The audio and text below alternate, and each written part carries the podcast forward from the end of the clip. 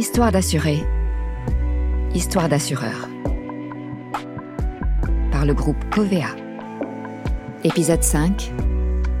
Quand le corps n'est plus une prison.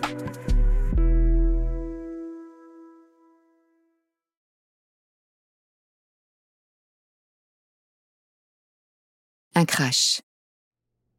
Une personne amputée ou partiellement paralysée à vie. Quelques centaines de milliers ou quelques millions d'euros. Fin de l'histoire.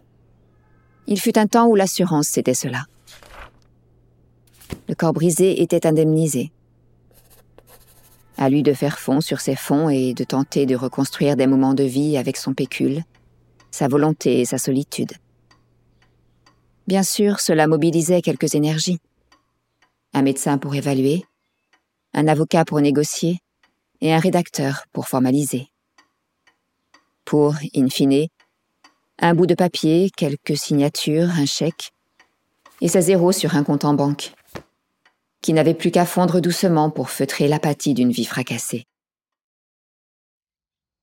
Désormais, les blessés sont accompagnés pour se reconstruire dans un cadre de vie restauré où ils peuvent recouvrer leur mobilité.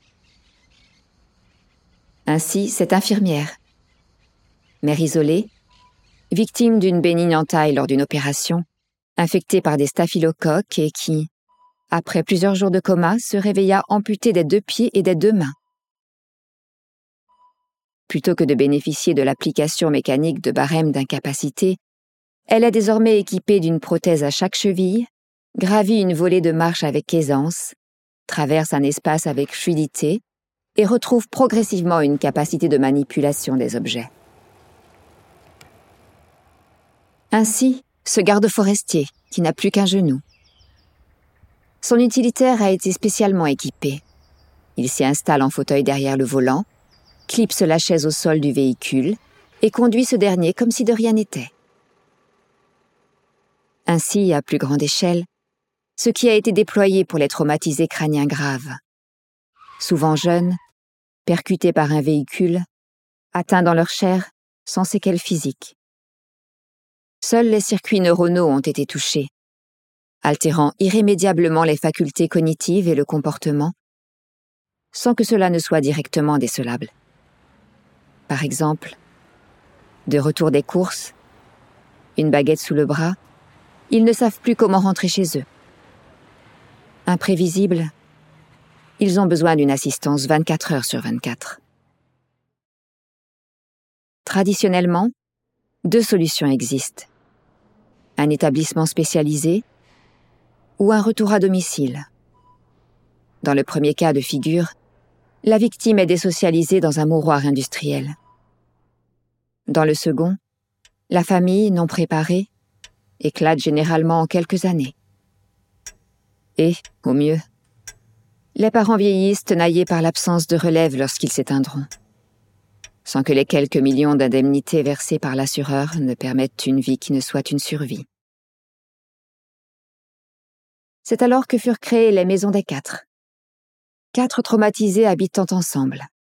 Un nombre adapté pour une socialisation. Un nombre adapté pour qu'ils soient accompagnés d'une cuisinière, d'une lingère et d'une surveillante assurant la nuit la continuité d'une présence. L'assureur fait bâtir les maisons, structure une association de gestion, verse les indemnités assurant le loyer et l'accompagnement continu. L'association gère la comptabilité, noue des partenariats avec des associations locales pour et avec lesquelles les blessés déploient une utilité sociale. L'assureur adapte la configuration, par exemple en construisant quatre maisons proches, ce qui permet d'affréter un minibus pour des sorties au cinéma. Il gère les heures avec les riverains, les poubelles mal sorties, les soirées trop bruyantes, les heures de la vie. Nota. Les maisons des quatre, inventées par MAF, puis développées également par MMA et GMF, ont ensuite aussi été déployées par le Fonds de garantie, instance de place qui indemnise les victimes de conducteurs non assurés. Désormais, elles n'existent plus.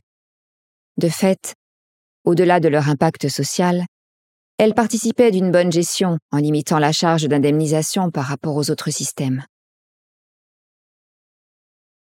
Mais certains acteurs sont rémunérés au pourcentage des indemnisations versées. Ils ont alors entrepris des démarches qui ont progressivement conduit à rendre cette solution non viable pour les assureurs.